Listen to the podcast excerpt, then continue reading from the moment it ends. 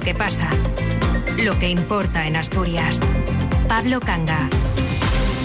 Buenas tardes. Esta alta funcionaria europea de origen portugués, de nombre Elisa Ferreira, es algo así como la guardiana del Fondo de Transición Justa, una herramienta financiera de la que Asturias espera 263 millones de euros para tratar de equilibrar las consecuencias del cierre de las minas y de las centrales térmicas de carbón. Asturias va a ser, de hecho, la comunidad que más dinero va a recibir en España para este fin. Y la comisaria Ferreira, hoy en Oviedo, nos ha dicho que ve con buenos ojos las potencialidades de Asturias para aprovechar esta oportunidad, por ejemplo, con el desarrollo del sector de las energías renovables. También puntúa la buena gestión de los fondos europeos, algo que no se cansó de poner en cuestión un funcionario comunitario de paso fugaz por Asturias llamado Diego Canga.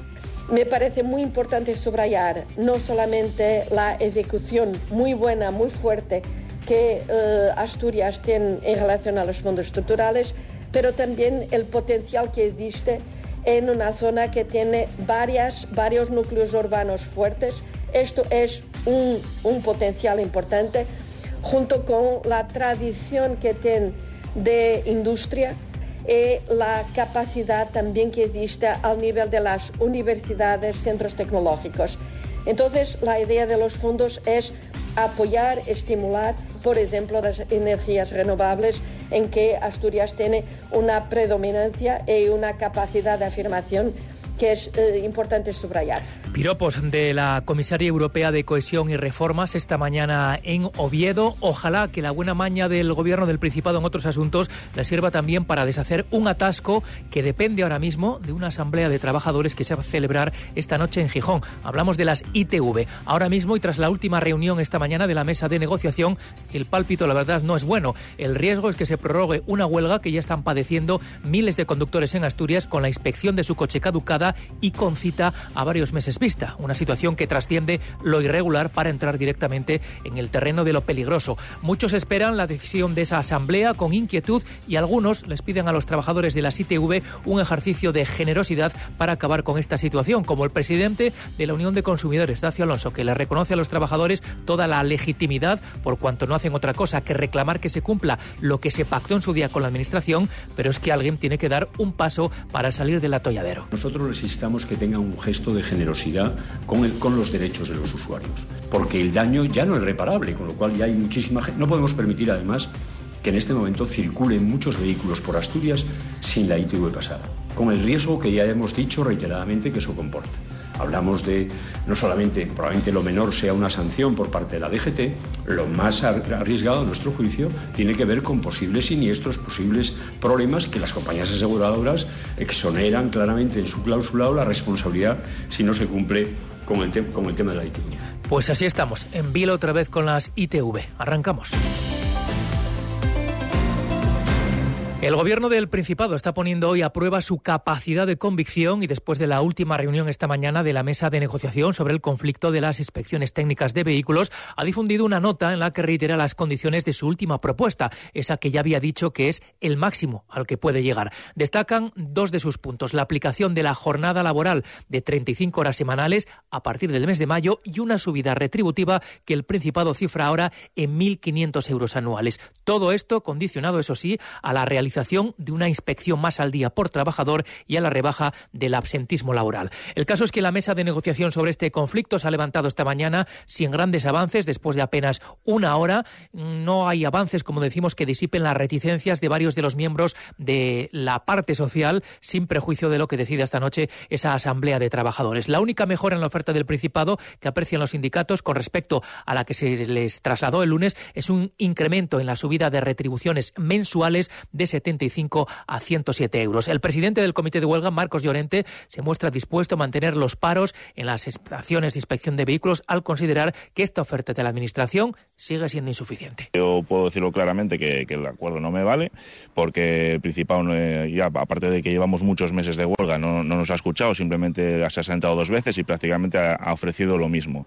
Eh, entonces, evidentemente, las posiciones son bastante diferentes a las que nosotros arrancamos la convocatoria de huelga, con lo cual, bueno, como decimos, al final va a decidir la plantilla, llevamos muchos meses de huelga, es, prudente llevarlo a, pregunta y a exposición al resto y la gente tiene que decidir.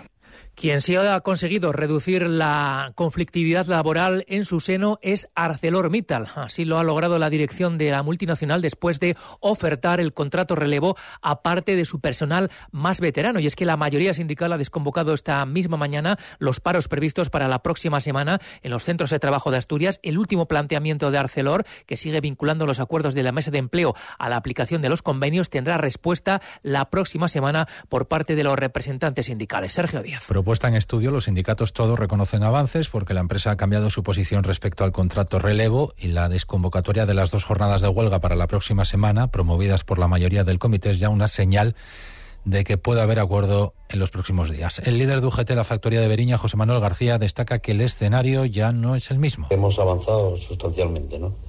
Hablamos del contrato relevo para el personal manufacturero de manera voluntaria. Lo que pasa es que tenemos que hacer procesos internos eh, y trasladar eh, esta propuesta, esta última propuesta a nuestros afiliados y hacer una valoración al respecto de todo ello. Comisiones Obreras entiende que es insuficiente, aunque someterá la oferta a votación de sus afiliados. José Manuel Castro. Ha transigido por, por la aplicación del contrato de, del contrato de relevo, queda por, eh, queda por saber hasta qué, hasta qué números, y, pero como digo, quedan muchos, quedan muchos eh, flecos y luego, bueno, pues hay otras cuestiones que evidentemente pues siguen en el mismo, siguen en el mismo sitio, ¿no? Como el hecho de vincular la mesa de empleo al convenio colectivo. Este sindicato mantiene en cualquier caso el paro de mañana sábado.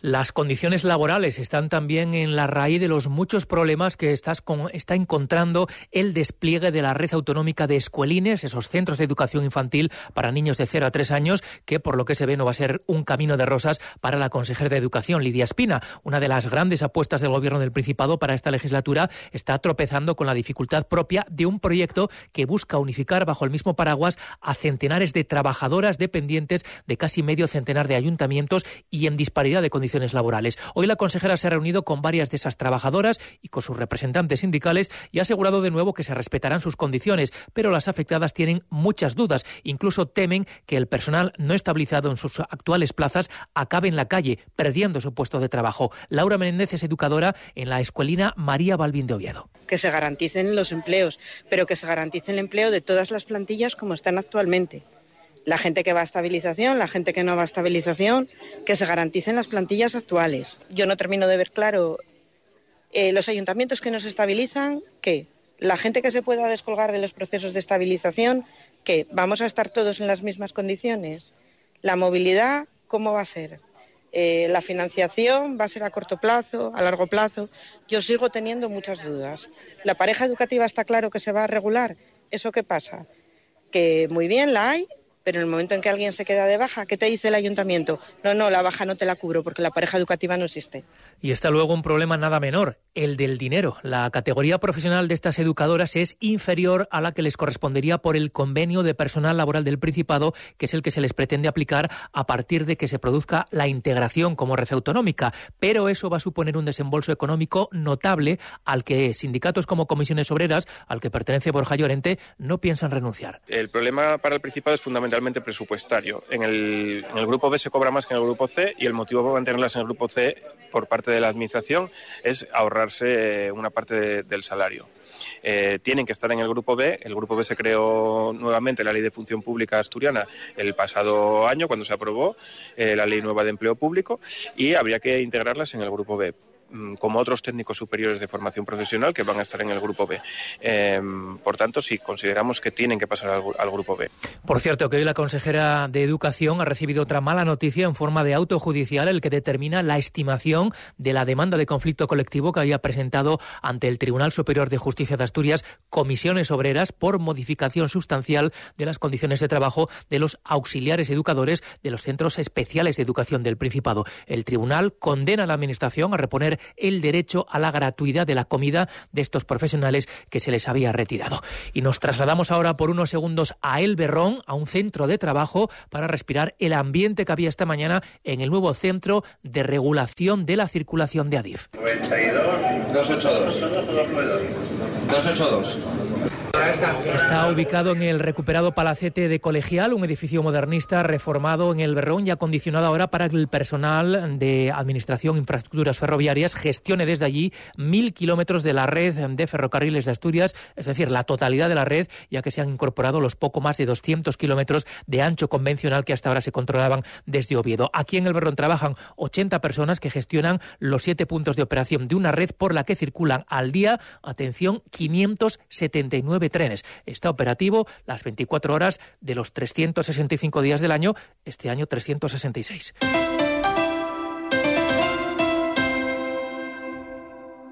Ser Gijón. ¡Hay gol en Gijón, David! ¡Gol del Sporting! El Sporting quiere seguir disfrutando esta temporada y en Ser Gijón te lo queremos contar. Sigue los partidos del Sporting cada fin de semana en Carrusel Deportivo, en la SER, con el patrocinio de Pescadería Carlos, una de las más reconocidas pescaderías de Gijón por sus pescados y mariscos en Usandizaga 23, servicio a domicilio. Reipa Maquinaria para Jardinería, el proveedor de tu cortacésped Husbarna en Gijón. Casa Ferino, uno de los rincones más aconsejados y visitados en Gijón, carretera Carbonera 78. Escalera Fisioterapia, buscamos la solución con los mejores tratamientos de lesiones, dolencias, deporte o rutina diaria. Avenida Constitución 11. Sidrería Restaurante Villalucía, exquisitos menús diarios, arroz con bugre y gran parrilla de carbón con servicio a domicilio. Instalaciones Saracho, expertos en fontanería, calefacción, gas y energías renovables, con más de 30 años de experiencia en calle Mon 21, Gijón. Hora 14. Asturias. Dos y 17 minutos de la tarde. Ya les contábamos al comienzo del informativo que hoy está en Asturias la comisaria europea de cohesión y reformas, la portuguesa Elisa Ferreira, que es la primera alto cargo comunitario que pasa por Asturias en el actual escenario de conflictividad por parte del sector agrario, que entre otras cosas acusa a Bruselas de atosigarles con un exceso de requisitos burocráticos al hilo de la aplicación de la nueva PAC, la Política Agraria Común. A Ferreira, no siendo la PAC un asunto de su competencia, le ha tocado rendir cuentas en Oviedo y asegura que se está trabajando para aliviar ese exceso de burocracia y para mejorar lo que no funciona, pero a la vez ha defendido una política crucial que es la que paga, por ejemplo, los tractores de los agricultores europeos. En lo que, lo que respecta directamente a un exceso de burocracia, eh, creo que es un asunto eh, para, para lo cual la Comisión está en escucha eh, está intentando de simplificar las cosas. Y me parece muy importante localizar lo que no funciona y trabajemos en conjunto para mejorar lo que no está funcionando porque efectivamente la política agrícola común es una de las políticas que más valor añadido ha dado, eh, protección ha dado a los agricultores, incluso para que puedan utilizar nuevas tecnologías. Eh, cuando miro los tractores, muchos son apoyados efectivamente por la política agrícola. El exceso de burocracia es también una denuncia recurrente de la oposición al gobierno de Adrián Barbón.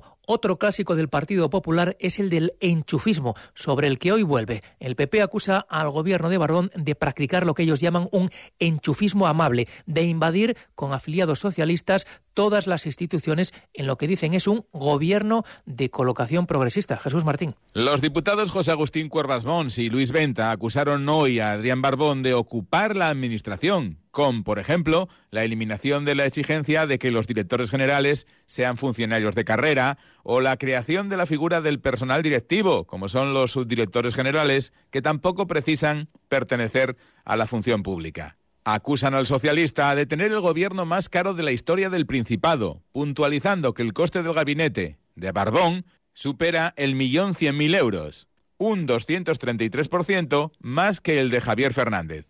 Así lo explica José Agustín Cuervas Mons. Que Barbón a día de hoy tiene un gabinete compuesto por 21 personas. 21 personas me refiero a personal eventual, es decir, no, 11 personas de su gabinete, incluido el director, y además de eso una oficina de comunicación compuesta por nueve personas más, también personal eventual. Con la incorporación del señor Oñate, el enchufado Ferraz, van a ser 21 personas, son las que tengo. Los populares acusan al gobierno socialista de desvirtuar los procesos selectivos para los puestos de trabajo en las empresas públicas, a los que se da una sensación de libre concurrencia cuando no es tal, y se preparan las bases para que encajen los perfiles de determinadas personas. No existe un procedimiento serio de selección para estos puestos, significando el de el gerente de Cadasa o el pendiente de gerencia de Vipasa.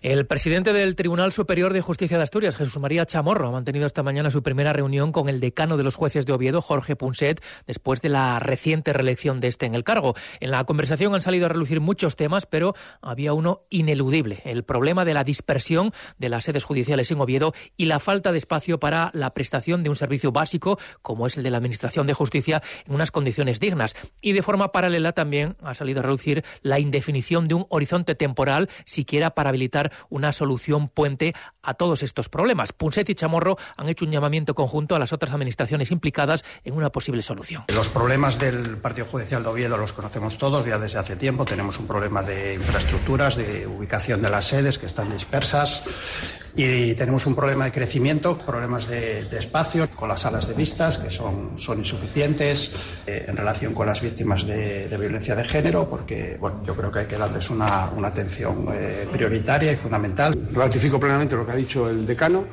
Eh, Oviedo es un partido judicial que tiene una situación muy difícil desde el punto de vista de las infraestructuras. Eh, efectivamente, es un rompecabezas el que hay que, que, hay, que hay que montar, pero hay que montarlo. O sea, hay que montarlo y por tanto hay que, hay que impulsar el, montaje de ese rompecabezas y yo lo que pido es que, bueno, pues que haya cierta solidaridad y que haya cierta cooperación, colaboración entre las distintas administraciones públicas, entre distintos poderes públicos, que, que se redistribuyan esa, esos medios entre, entre todos.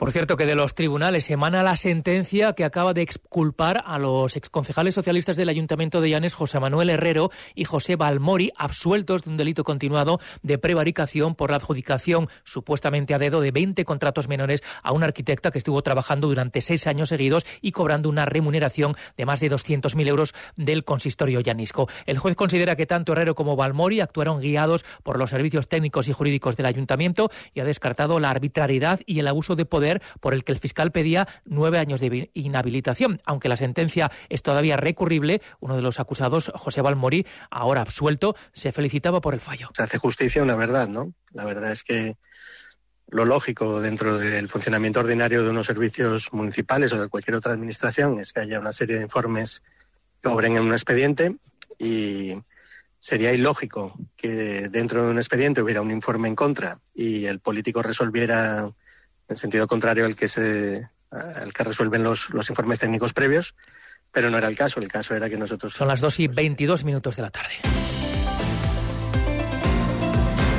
El Ayuntamiento de Avilés recibirá 400.000 euros de la Mancomunidad Comarca Avilesina para la recuperación de su muralla histórica. Es uno de los asuntos que se han aprobado en el Pleno Ordinario de febrero, donde el Partido Popular ha advertido al Gobierno que si no se les facilitan los expedientes de cultura y festejos solicitados, acudirán a la vía judicial. Josué Alonso. La polémica se originó el pasado 2 de enero cuando el principal partido de la oposición solicitó conocer las facturas de ambas concejalías. El plazo legal para obtener la documentación, insisten los populares, es de siete días. Ahora, transcurrido más de un mes, el asunto se ha colado en la reunión mensual de la corporación. Su portavoz, Estrella Mazares, ha advertido que acudirán a los tribunales para reclamar la información si el Ejecutivo no la facilita. Su homólogo socialista, Manuel Campa, le ha pedido que acote la solicitud, dado el volumen de la misma. Intentar acotar un poco eh, la petición para poder tener los números de expediente, porque no todas las facturas van a un único expediente porque depende, ya sabe usted que hay varios, eh, varias casuísticas. Lo que no conviene es que estén por la calle alardeando de que no entregan expedientes porque lo va a tener claro la del PP. Tenemos derecho a esta información y si no recibimos esta información ya, la solicitaremos judicialmente. Además, el Pleno ha dado luz verde a la aportación de más de 400.000 euros de la Mancomunidad Comarca Áviles para el proyecto de la recuperación de la muralla. Los populares han recordado la falta de información a la oposición, mientras desde Turismo, su edil, Raquel Ruiz, ha señalado que la idea general era conocida por todos. No entiendo que este Gobierno entienda que la oposición tiene que aprobar todo por cuestiones de fe. La fe es corta y justa, muy justa. Ni en la mancomunidad presentaron documentación, ni tampoco en, en, el expediente que estamos tratando en este momento. Los proyectos, en este caso, la idea general se conocía más que de sobra. De recuperación de la muralla del que viene hablando el Partido Socialista desde hace cuatro años. Sesión que también ha servido para detallar que las cofradías de Áviles ultiman una web conjunta como paso necesario para optar a que la Semana Santa Vilesina pueda convertirse en fiesta de interés turístico nacional.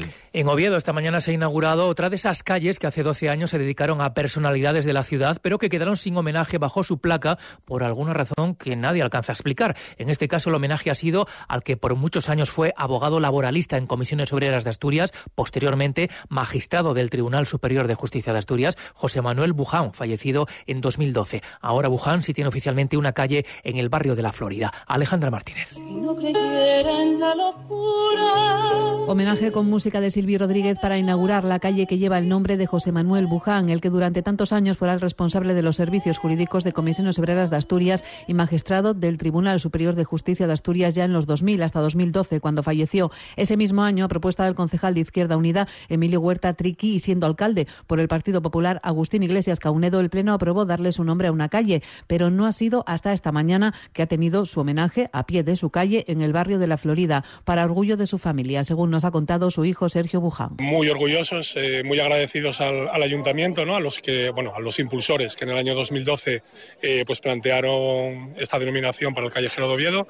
Eh, con un recuerdo especial para Emilio Huerta, para Triqui, que fue la persona bueno, con la que estuvimos más en contacto eh, en, aquel año. Su otra familia, la de Comisiones Obreras, también celebra que por fin se haya inaugurado en Oviedo la calle José Manuel Buján, al que recordaba el histórico dirigente del sindicato y presidente de la Fundación, Juan Muñiz Apico Juventino Montes. Para mí seguirá siendo siempre el abogado Buján, una persona íntegra, tenía el respeto de los jueces cuando era abogado, como compañero cuando, cuando estaba al mismo nivel que ellos. En la calle que hoy ya lleva oficialmente el nombre de José Manuel Buján se reunió esta mañana, además de la Corporación Municipal, una representación tanto de Comisiones comisiones obreras como de Izquierda Unida. Y un hueco también en este hora 14 para los vecinos de Figaredo, en Mieres, que esta mañana han protagonizado una protesta cortando al mediodía la carretera de Turón por los defectos y deficiencias que tiene esta vía desde que el verano pasado se entregó como supuestamente reformada. Dice el presidente de la Asociación de Vecinos que sus demandas no fueron tenidas en cuenta como se les había prometido y que los fallos en la obra son manifiestos. Salvador Vázquez es el presidente de los vecinos de Figaredo. El paso de peatones que está ubicado mal